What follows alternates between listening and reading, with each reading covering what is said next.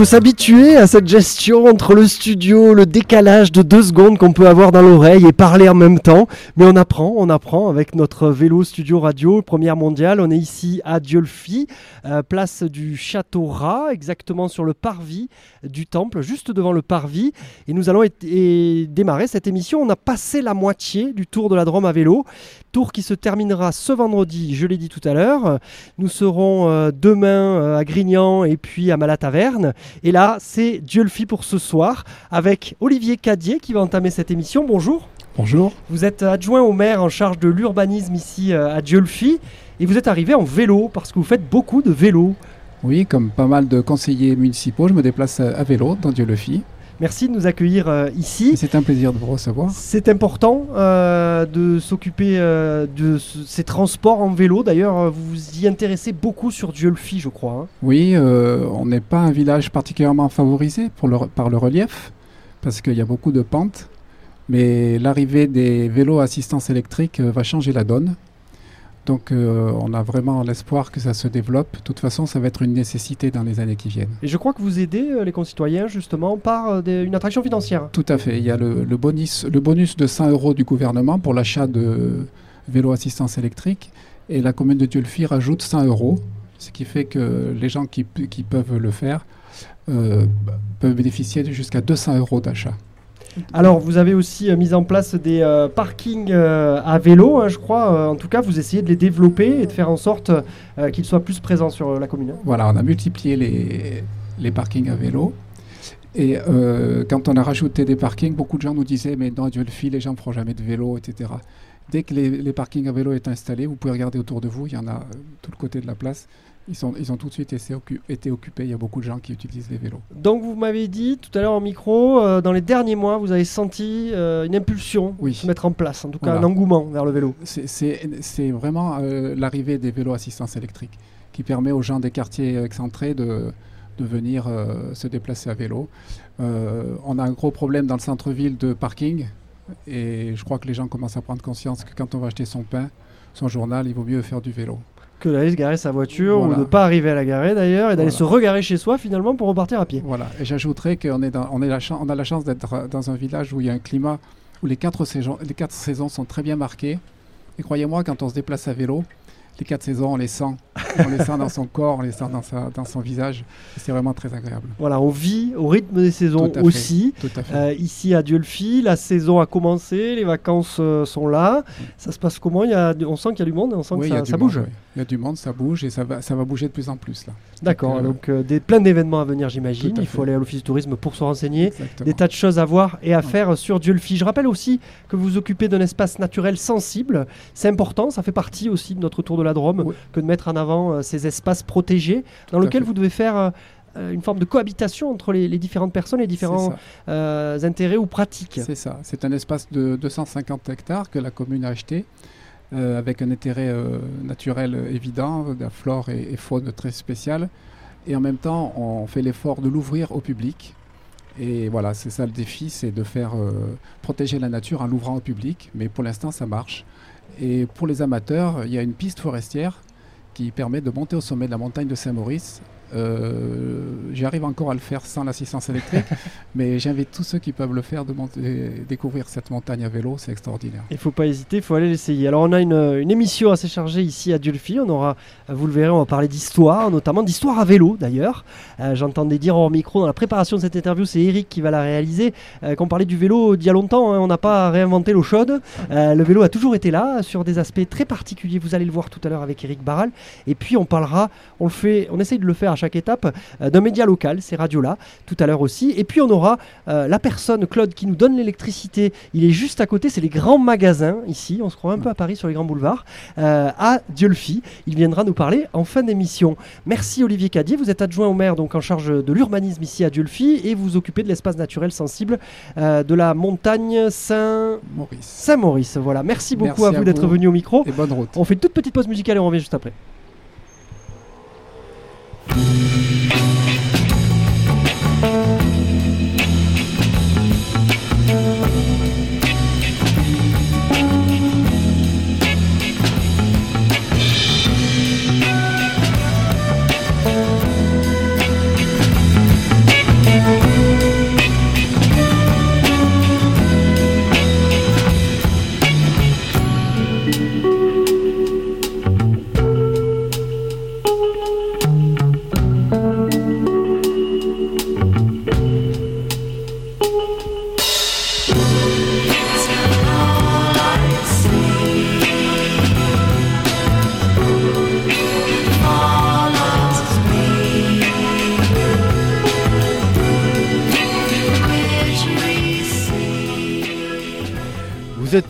sur Radio Méga, l'émission Échange et Regard, en direct, en direct de ce beau village de Diolfi. Je suis en compagnie de Bernard Delpal. Bonjour Bernard Delpal. Vous Bonjour. êtes retraité du CNRS et, et historien. euh, et vous vous intéressez particulièrement aux questions qui touchent à la résistance dans la Drôme et plus particulièrement au juste. Pourquoi cet intérêt? Eh bien parce que l'histoire de Diolfi n'est pas unique en France, mais elle mérite qu'on s'y arrête. Pour faire court, Diolfi possède un nombre de justes, c'est-à-dire de personnes qui spontanément, sans intérêt, ont euh, aidé des juifs pendant la guerre, les ont sauvés, très supérieur à la moyenne de la région Auvergne-Rhône-Alpes et très supérieur euh, à la moyenne française, c'est-à-dire qu'il y a 12 justes pour une population qui à l'époque était 2700 habitants, c'est presque un record. Donc euh, j'ai essayé de comprendre pourquoi ici il y avait autant de gens qui spontanément ont aidé la population la plus persécutée pendant la période 1940-44. Alors pourquoi fut une, une terre de, de résistance? Alors il y a plusieurs raisons, mais la, la plus simple, la, la raison historique, c'est que Dieu-le-Fit a été une terre de résistance euh, au moment euh, de l'édit de Fontainebleau en 1685, quand la monarchie française oblige les gens soit à renier leur foi, soit à quitter leur royaume. Et à Dieu-le-Fit, euh, il y a eu une sorte de- d'entraide, de, euh, d'effort pour que ceux qui étaient pourchassés restent le plus possible. Bien sûr, il en est parti. Bien sûr, il a eu des condamnés aux galères, mais euh, le... ici, on, peut dire qu'assez vite, les catholiques et les protestants, qui font à peu près jeu égal sur le plan démographique, ont préféré s'entendre que se combattre. Et ça a été une des raisons de la fortune de Diolfi, puisque Diolfi, au 19e siècle, est la deuxième ville industrielle de la Drôme grâce au textile. Et le textile fonctionne parce qu'il y a d'un côté les investisseurs, les patrons qui sont plutôt les protestants, et puis la masse des travailleurs et surtout des travailleuses qui sont plutôt catholiques. Et le fait qu'ils s'entendent a permis à la ville d'émerger économiquement. Alors cette union, quelque part, n'est pas la, la seule en France. Il y a un autre cas en France. Oui, alors, des, des endroits de France où catholiques et protestants ont préféré s'entendre que se combattre, on les trouve par exemple en Alsace, et ça explique qu'au mois de septembre 1939, énormément d'Alsaciens sont venus se réfugier directement à Diolfi. C'est le premier exode très mal connu, très oublié en France. On parle toujours de l'exode de juin 40, mais il y en a eu un autre quand euh, Strasbourg est déclaré euh, ville euh, fermée euh, à la population civile. Il faut l'évacuer complètement. Et là sont partis des dizaines de milliers d'Alsaciens. Et ici, à Diolfi, il en est arrivé beaucoup qui venaient en terre, j'allais dire, connue, c'est-à-dire une terre proche de leur Alsace, c'est-à-dire où catholiques et protestants s'entendent et non pas se dénoncent. Alors parlez-nous de ce Diolfi euh, de la Deuxième Guerre mondiale. Pas d'occupation sur place. Alors, euh, Dieu fait par la Deuxième Guerre mondiale, nous sommes en zone d'occupation italienne. Alors, les, les Italiens sont présents et absents. Ouais. Ils sont- et, surtout, euh, la chance de Diolfi, c'est que Diolfi ne représente pas d'intérêt militaire ni stratégique, ni pour les Italiens d'abord, ni pour les Allemands à partir de septembre 43. Diolfi est un petit peu à l'écart, ville du climatisme, ville du tourisme déjà, et ville du refuge. Les, les Allemands, nous le savons, connaissent parfaitement la situation à Diolfi, mais préfèrent ne pas intervenir. Ils laissent la police française intervenir. Quant à la police française, euh, quant à la préfecture de la Drôme, elle est neutralisée parce que j'appellerais un réseau de résistance qui comprend le maire, le conseiller municipal, la gendarmerie, la poste, tous les pouvoirs publics sont d'accord pour que. Ah, C'est une loi de l'hospitalité diolfitoise. Toute personne qui est venue se réfugier ici doit être protégée et doit sortir vivante de l'épreuve. Donc il y a une résistance de protection, on héberge, on protège, on accueille, mais il y a aussi une, une résistance d'action. Oui, euh, ce qui est singulier, c'est que si on dresse, euh, comme je l'ai fait, une carte des zones de parachutage de Diolfi et ses environs, on est surpris du nombre de lieux de parachutage. Et alors, ces lieux de parachutage ont servi soit à alimenter le Vercors, beaucoup de jeunes Diolfitois sont montés au Vercors, soit en mars 44, soit surtout en juin 44, au moment du débarquement, dont le futur maire Jean Jouve, soit ont alimenté les réseaux de résistance de la vallée du Rhône qui sont extrêmement actifs et gros consommateurs d'armes et de jeunes gens. Alors nous sommes euh, en direct de Diolfi, nous, réalisons pardonnez-moi, cette émission en direct d'un studio radio vélo. Alors parlons justement de bicyclette. Euh, quelle a été l'utilisation, l'usage de la bicyclette pendant la Seconde Guerre mondiale? Eh bien, la bicyclette fait partie du décor historique. La bicyclette émerge en France au moment du Front populaire. C'est la petite reine. C'est celle qui permet de partir en vacances pour la première fois au moment où sont établis les congés payés. Alors, la petite reine ou le tandem. Pendant la guerre, par la force des choses, parce qu'il n'y a pas de carburant, parce qu'on ne peut plus circuler, la bicyclette devint un moyen de transport. Aussi, quelle que soit la génération, et les jeunes en particulier, se sont servis de la bicyclette ou du vélo pour se déplacer. Alors soit pour des raisons de résistance, pour relier les camps, soit pour des raisons scolaires. Par exemple, pour passer le baccalauréat, la seule ville possible ici, c'est Val- c'est Valence. Balance. Eh bien, on a des témoignages de jeunes gens qui sont partis en vélo tous ensemble à Valence. Et puis, il y a des, aussi des raisons de sécurité. C'est-à-dire que celui qui circule à bicyclette peut être contrôlé, il y a des contrôles, mais il risque beaucoup moins que celui qui prend l'autocar entre Dieulfi et Montélimar. La bicyclette, c'est quand même le moyen de sécurité pour se déplacer. Est-ce que c'était aussi un moyen de pour cacher, de cacher les, les- les messages secrets? Je- On connaît tous l'histoire de ce champion italien, euh, je crois que c'est Bar- Bartali. Bartali, Bartali, euh, qui, a, qui a résisté à sa façon en, en parcourant un nombre de kilomètres impressionnant avec des messages secrets planqués dans, dans les tubes, dans les tubos, dans les tubes. On va y arriver. Oui, alors tout ça est certainement vrai et, bien connu. Euh, euh, ce qu'on peut dire, c'est que la, bicyclette a été un moyen de transport euh, qui passait relativement inaperçu. C'est-à-dire que, en particulier, je pense ici à, une grande résistante de Dieulfi. Euh, Poumi, c'était une juive originaire de Strasbourg qui est venue se réfugier ici, qui était parfaitement trilingue français, anglais et allemand, et qui a joué un rôle très important pour établir la liaison entre les, les réseaux de résistance diolfitois et les services secrets américains. Poumi s'est toujours déplacé à bicyclette. Alors vous allez euh, nous, nous permettre d'ouvrir euh, notre agenda. Vous avez deux, deux rendez-vous à nous communiquer. Euh, le premier, c'est un rendez-vous très proche, le 19 juillet. Un grand moment euh, concernant la résistance va être évoqué, va être évoqué euh, dans le Vercors et vous allez y participer. Oui, c'est ça, au mémorial. C'est organisé par euh, le parc euh, naturel du Vercors. Au mémorial de La Chaux, au mémorial de Vassieux, aura lieu une rencontre entre trois historiens, dont Francis Guinebourger, grande famille juive euh, planquée, cachée dans le Vercors, qui vient de publier un livre. Moi-même, je parlerai des résistances juives. Et un troisième, Julien Guillon, parlera de l'enquête menée par le parc du Vercors sur euh, les résistances populaires dans le Vercors. Parce qu'il y a une grande histoire du Vercors, évidemment, avec les parachutages euh, de l'aviation anglo-américaine, l'attaque euh, euh, terrible menée par l'armée allemande et l'extermination des populations civiles après. Mais il y a une autre histoire du Vercors, c'est la résistance des montagnards du Vercors. C'est de celle-là dont il sera question le 19. civils. Des civils. Une question concernant justement le maquis du Vercors. Est-ce que c'est le premier ou le deuxième de France?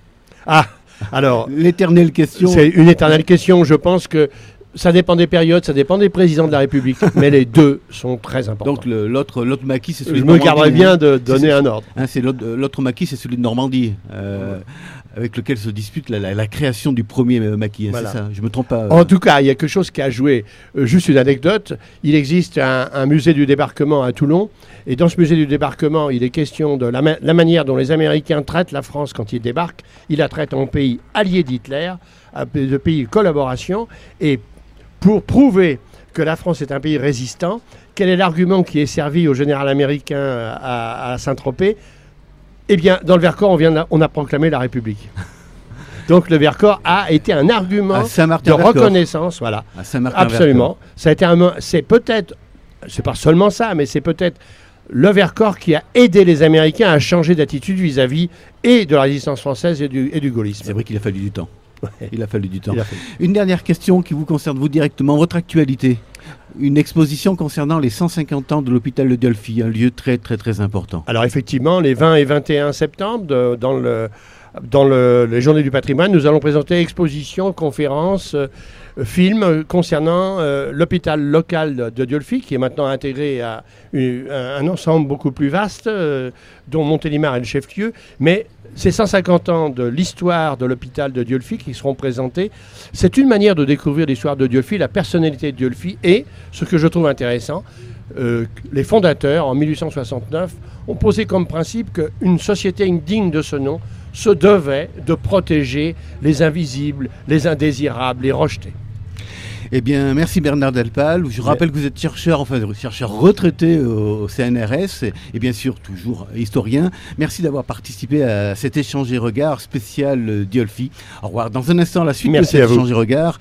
Euh, en l'occurrence, notre ami euh, Bastien Hénard va reprendre le micro. Une page euh, musicale proposée par. euh, Bah oui, on a faire une petite euh, pause musicale Ah oui. et je te propose de, de réécouter l'envoûtante qui sont venus jouer des Hors Pyrénées. Ils sont venus jouer lors du Hors les Murs 2019. le 23 septembre 2019, euh, bien pour notre chère fête où on avait inauguré d'ailleurs ce, ce magnifique studio vélo et c'est le morceau Nouvelle méthode. Écoutons.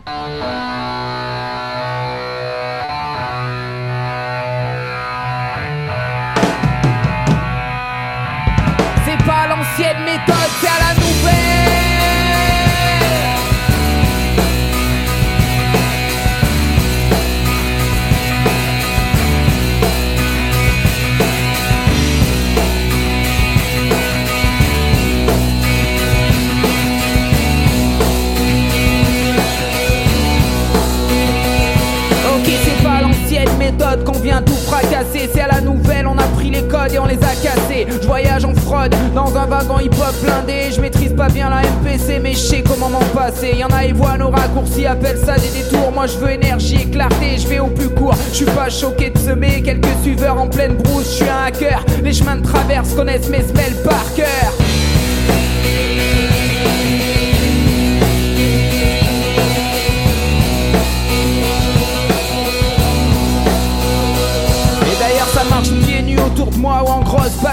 Espadrille ou en claquette. J'ai l'impression de vivre au carrefour des mondes et cette place me sied comme un gant. Un arrogant assied les frontières de nos lotissements. J'ai ce grand écart en tête, celui de mes grands frères. Eux m'ont aidé à pousser en milieu ouvert. Hommage aux hommes passerelles, à ceux ou celles qui rapprochent et recousent des morceaux d'univers différents dans leur cervelle.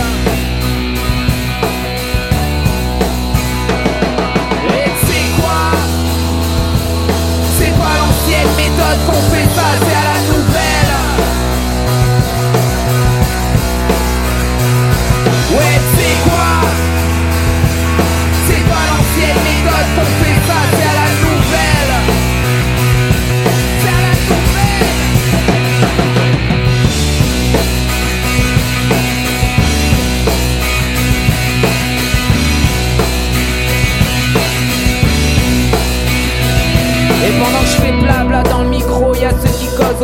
Sur leurs épaules, ils portent le lien social d'un pays. Super héros banalisés, sans micro, sans costard. Mais ils sauvent le monde pendant que moi je le décris. Thune aussi. Allez, ils fabriquent le réseau, ils tissent des cordes avec des bouts de ficelle. Et c'est pas l'ancienne méthode qui font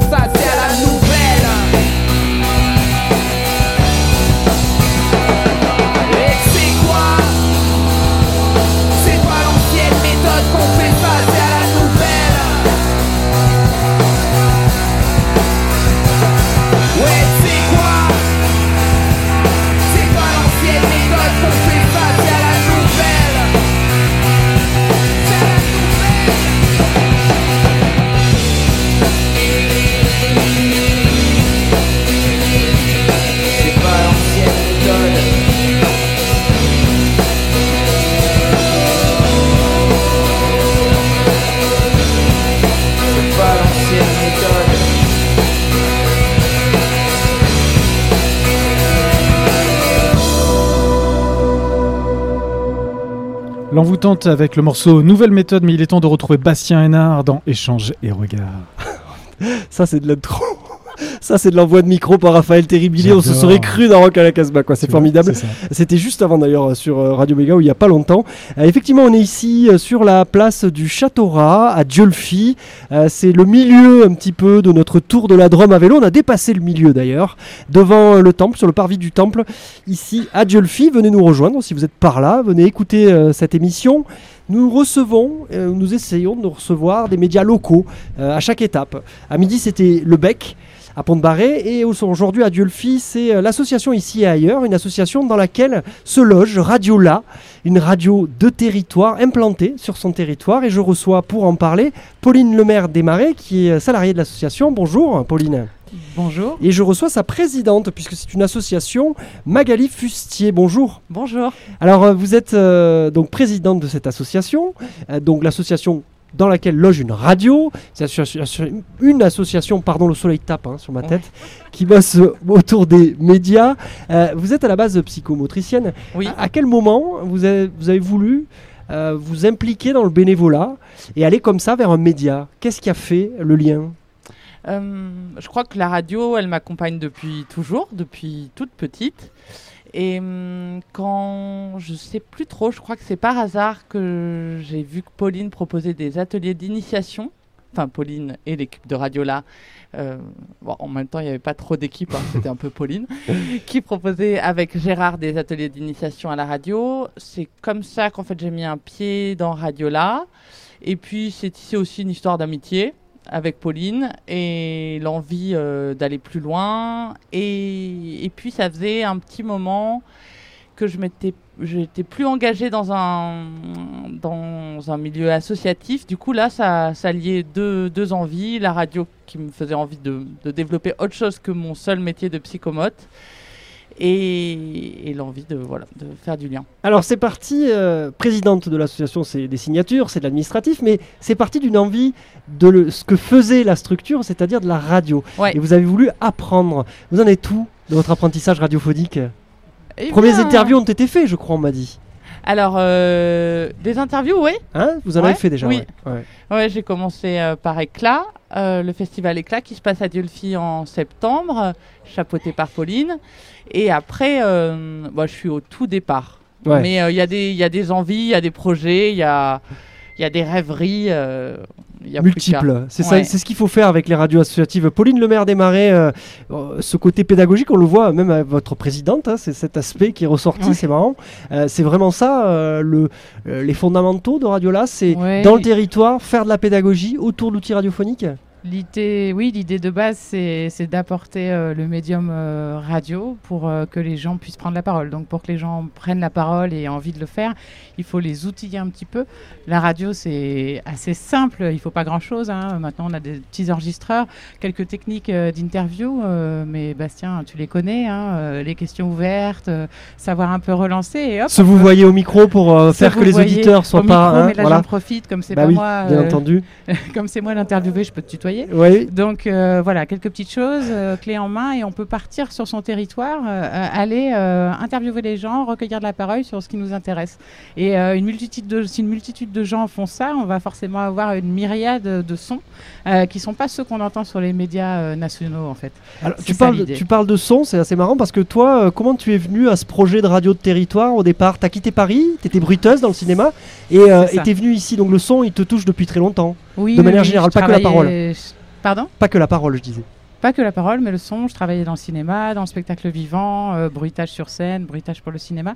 Et puis, j'avais cette envie de m'installer euh, à la campagne. Et puis, il se trouve que ça s'est fait via un autre projet euh, de salle de spectacle. Et j'ai- atterri ici il y a 11 ans. Et, atterrir ici, ça signifiait pour moi vivre différemment, consommer différemment, avoir un rapport beaucoup plus local aux choses, de façon générale. Et quand je me suis demandé quel projet je pourrais maintenant monter, je me suis dit, bah, relocaliser la parole, il faut pas faire. Euh, Enfin, il n'y a pas que la nourriture, en fait, dans la vie. Euh, la parole, la communication, le lien, c'est de la nourriture. Donc, relocalisons la parole aussi. Et faire un média différent. Un média différent, en tout cas, euh, des médias. Mainstream, ouais. mainstream, mais ça c'est pas un très joli mot, j'ai pas réussi à le remplacer encore. Donc un média différent, euh, un média de proximité, mais beaucoup de grands médias se disent de proximité et travaillent là-dessus, et c'est très bien. Mais nous, en fait, la proximité, on la vit euh, au jour le jour. Bien sûr. Euh, un média voilà, qui parle à travers les gens, de ce que vivent les gens, pour les rendre aussi fiers de ce qu'ils sont. Je pense que ce côté aussi, parfois, les gens, ils sont. a- Enfin, on est dans un pays très centralisé. Les médias sont aussi très centralisés. Et finalement, je pense que c'est ici, il se passe plein de choses. C'est extrêmement dynamique, extrêmement riche. Et je pense que c'est bien de se réapproprier de cette richesse et de pouvoir en être fier. Alors du coup, vous avez, on rencontre justement depuis qu'on se balade là différents, euh, différentes radios, euh, des médias web aussi. Mhm. Euh, et là, vous avez monté un projet à trois. Donc ça montre l'importance de travailler aussi ensemble sur différents territoires, en tout cas trois euh, territoires autour de celui-ci, Oui. avec Radio Live Mm. et Radio Saint-Ferréol, autour d'une résidence de journalistes. L'idée c'est faire venir un journaliste?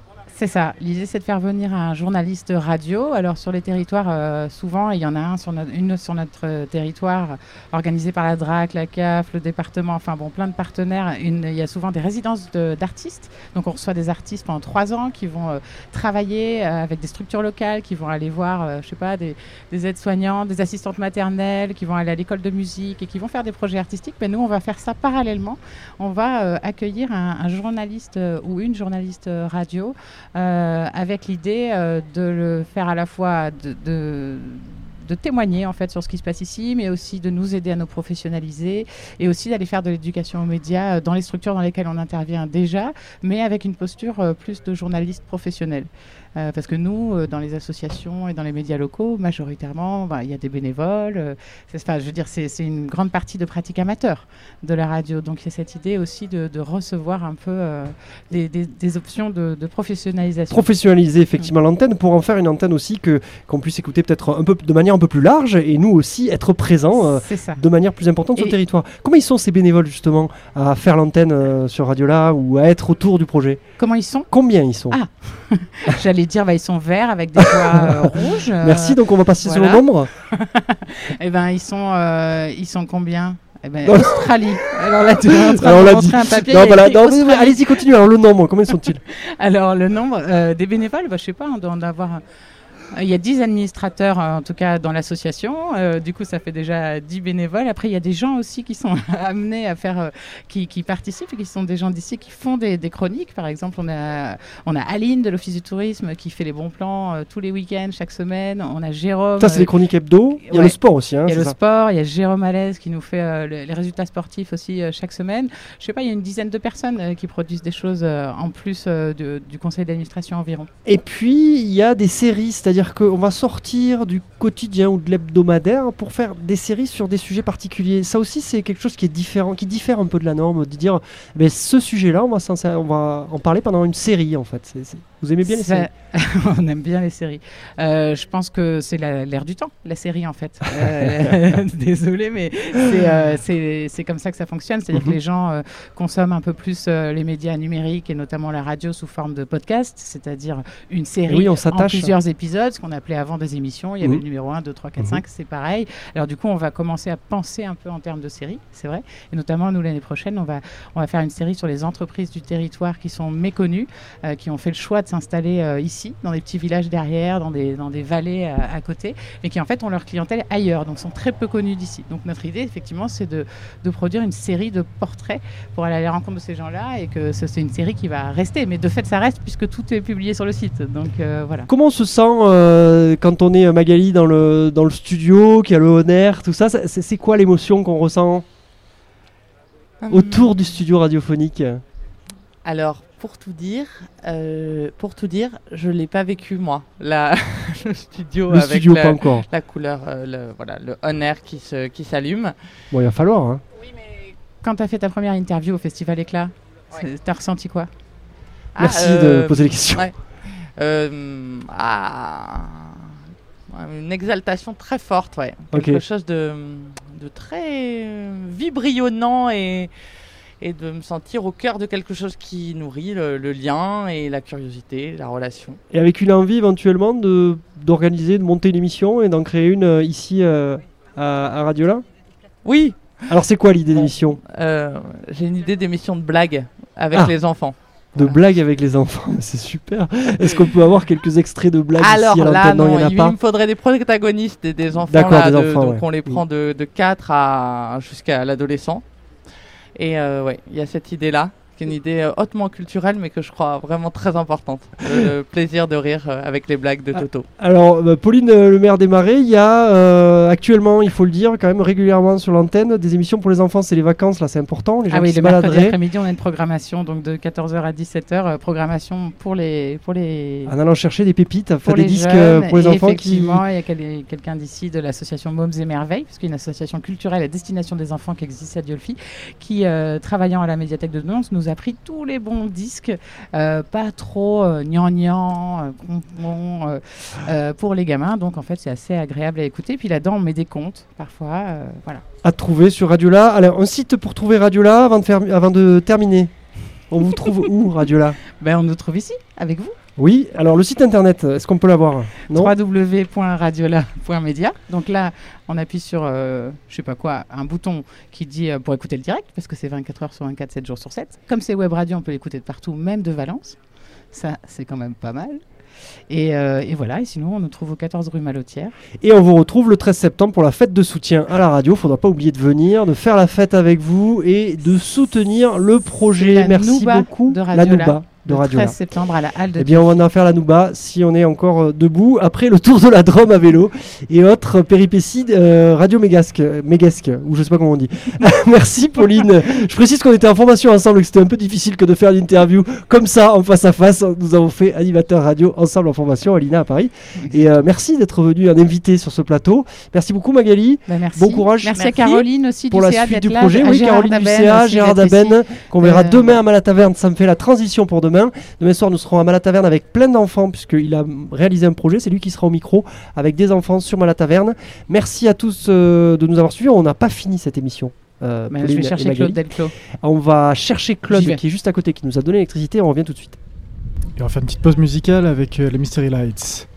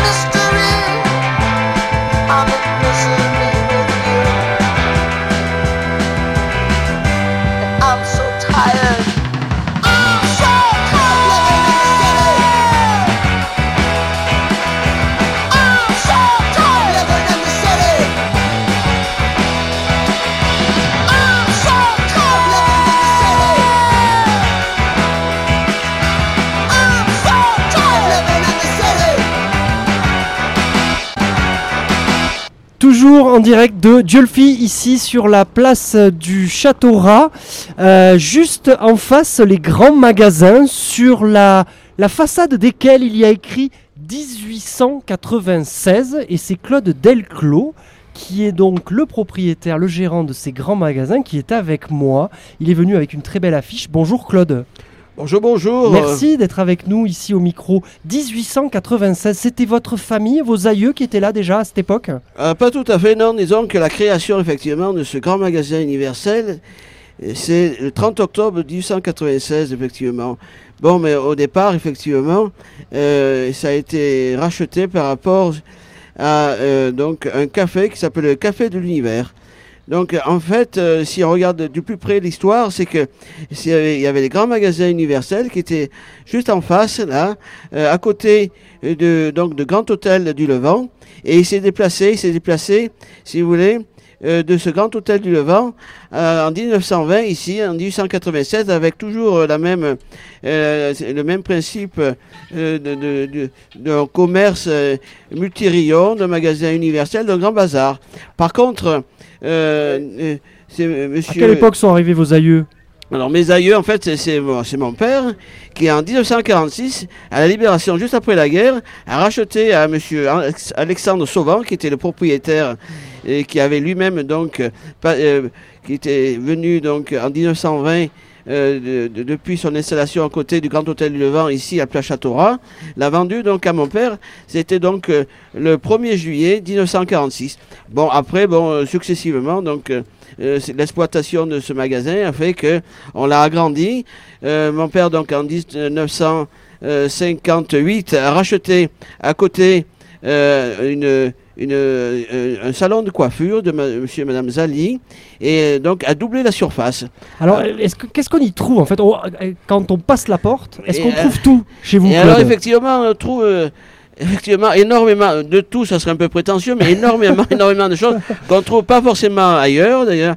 Donc là, par exemple, je lis à l'époque déjà euh, de son inauguration du 196, il avait donc il avait été euh, monté à Dulefy en estar, si vous voulez, des grandes surfaces, des, disons, des, des grands magasins, des grands magasins qui Un avaient peu par comme exemple sur à les Paris. boulevards haussmanniens, hein, c'est ça Ouais, oui, BHV ça, haussmannien.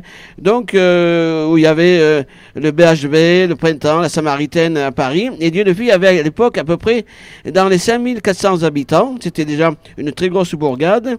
Et euh, il y avait de l'industrie textile. Il y avait les entreprises Morin qui employaient jusqu'à 500 personnes. On était le deuxième centre industriel de la Drôme, après Romans, évidemment, capitale de la chaussure de la Drôme, et presque capitale nationale de la chaussure. Donc tout ça fait que euh, il y avait de quoi monter un grand magasin universel, à l'instar effectivement de ces grands magasins. Est-ce que, euh, Claude, les, les- les habitants euh, de Dulphy, parfois, ils vont venir vous voir pour vous demander quelque chose, un produit qu'ils ne trouvent pas ailleurs? Est-ce que ça vous arrive ça, Ah oui, oui, oui, bien sûr. Alors, évidemment, ils nous demandent souvent. De commander autre chose euh, ils nous demandent souvent le fameux mouton à Saint-Pat. ils, ont, ils, ont, ils ont fait le tour de France, un peu comme les compagnons du hein. et ils, ils sont passés euh, de, de village en ville et puis ils n'ont pas trouvé. Et puis ils tombent là sur ce magasin qui a des caractéristiques un peu anciennes. Ils se disent tiens, je, on va sûrement le trouver. Et ça arrive évidemment quand l'on le trouve. Alors évidemment, qu'est-ce qu'on fait? Ben, On passe du- de la cave au grenier, on passe partout et puis on trouve effectivement le mouton à Saint-Pat. Mais pas tout le temps, malheureusement. On peut pas avoir tout, tout ce qu'on nous demande. Alors bon, par contre, si vous voulez, il- Effectivement, on vit quand même sur un stock très important. Souvent, bon, évidemment ancien. Alors souvent, on nous demande, par exemple, de la partie jouets, est-ce que vous avez les anciennes petites voitures Donkey Toy dans leur boîte et qui datent euh, de 1935 Ça, c'est pour les collectionneurs. Hein. Ça, c'est pour les collectionneurs. Alors, il faut l'expliquer que Donkey Toy s'est arrêté en 1972. Et depuis 1972, il est passé, si vous voulez, une cohorte de personnes euh, qui, qui sont intéressées par les collections. Donc, Ils donc, savent que chez vous, on les trouve. hein. Alors oui, alors du coup, il dit non mais c'est pas vrai, il en reste encore. pas- Est-ce qu'on peut visiter les lieux? Alors qu'est-ce qu'ils prennent? Ils prennent l'escalier, ils montent au premier étage, deuxième, ils vont visiter le grenier. Alors je vais se faire alors à travers les toiles d'araignée du, grenier. Ah, on peut aller Et dans puis, vos stocks oui, au oui, grenier, Ils d'accord. finissent par trouver un élément qui date, je sais pas moi, des années avant-guerre, c'est-à-dire des années 30, quoi, ou même après-guerre, juste après en 46, 47, 48. À l'époque, effectivement. Ah, comment où- vous où faites là, quand c'est des éléments de collection Ça vaut cher ça alors, ben oui, alors le gros problème, c'est que nous, euh, euh, on connaît pas trop les valeurs. On, est- on- on est un peu commissaire-priseur, du coup. Ben oui, on ça. cherche à évaluer. Alors, on est un peu comme des marchands de tapis. Alors, euh, on propose un prix, le client propose un autre, et puis après, on se met d'accord sur une, apparemment un juste prix qui, qui est tout à fait un prix Honorable. En tout cas, que vos clients et le client part avec, est bien content, et se dit tiens, ça nous fera en plus un souvenir des lieux de Dieu de fille. Voilà. Claude Delclos, vous êtes un peu l'histoire de Dieu-le-Fit. Merci de nous avoir donné l'électricité pour cette euh, émission de radio ici. On est juste en face de votre magasin. Voilà. On va vous laisser retourner au poste puisque vous devez être fidèle au poste. Je pense qu'il y a des clients qui sont rentrés. Vous travaillez en famille, vous êtes combien à travailler? Eh bien là, actuellement, oui, essentiellement, bon, là, j'ai un jeune frère qui travaille avec moi à mi-temps, à temps partiel, puis également, j'ai une nièce qui s'appelle Vanessa également.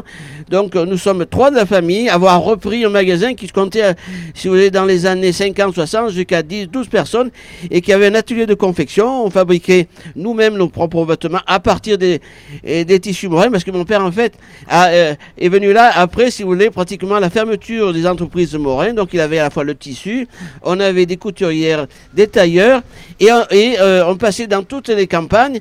Depuis, si vous voulez, on faisait, il y avait, si vous voulez, le, tri- le triangle du Nord, ça faisait Montélimar, Cré, Bourdeaux, les triangles du Sud, Bourdeaux, si vous voulez, euh, Vaison-à-la-Romain, Nyons, Carpentras et Montélimar. Donc avec ça, si vous voulez, euh, tout marchait bien, euh, comme Parfait. on dit, marchait bien. Madame la Marquise, on espère que ça va durer encore très longtemps. Eh ben, on vous le souhaite. Et on, et on espère que des missions comme euh, la vôtre nous feront encore une belle promotion. Merci Claude Delclos, c'était formidable de vous avoir ici au micro. Attendez, attendez, vous allez rester deux petites minutes, on va terminer avec le studio à Valence. Je retrouve Gilles Tabourin normalement qui doit m'entendre. Gilles, tout se passe bien à Valence? Et oui, euh, tout se passe bien. C'est rigolo cette euh, dernière interview avec les carrément les galeries Lafayette à, à Diolfi. C'est c'est incroyable. On, apprend euh, on apprend beaucoup de choses. Hein. C'est comment euh, J'imagine les gens dans le grenier là en train de, de chercher le trésor. c'est fabuleux. Oui. Eh bien, ben- merci Gilles. Je te laisse la parole, je te laisse faire la transition avec l'émission. Je crois qu'on va finir avec une pause musicale. Alors, on met le générique, Gilles. Bonne soirée à toi. Et tout à l'heure à 23h, on retrouve Ados Feedback. Merci Gilles. C'est ça. Merci Bastien. Et puis euh, bonne route. Merci.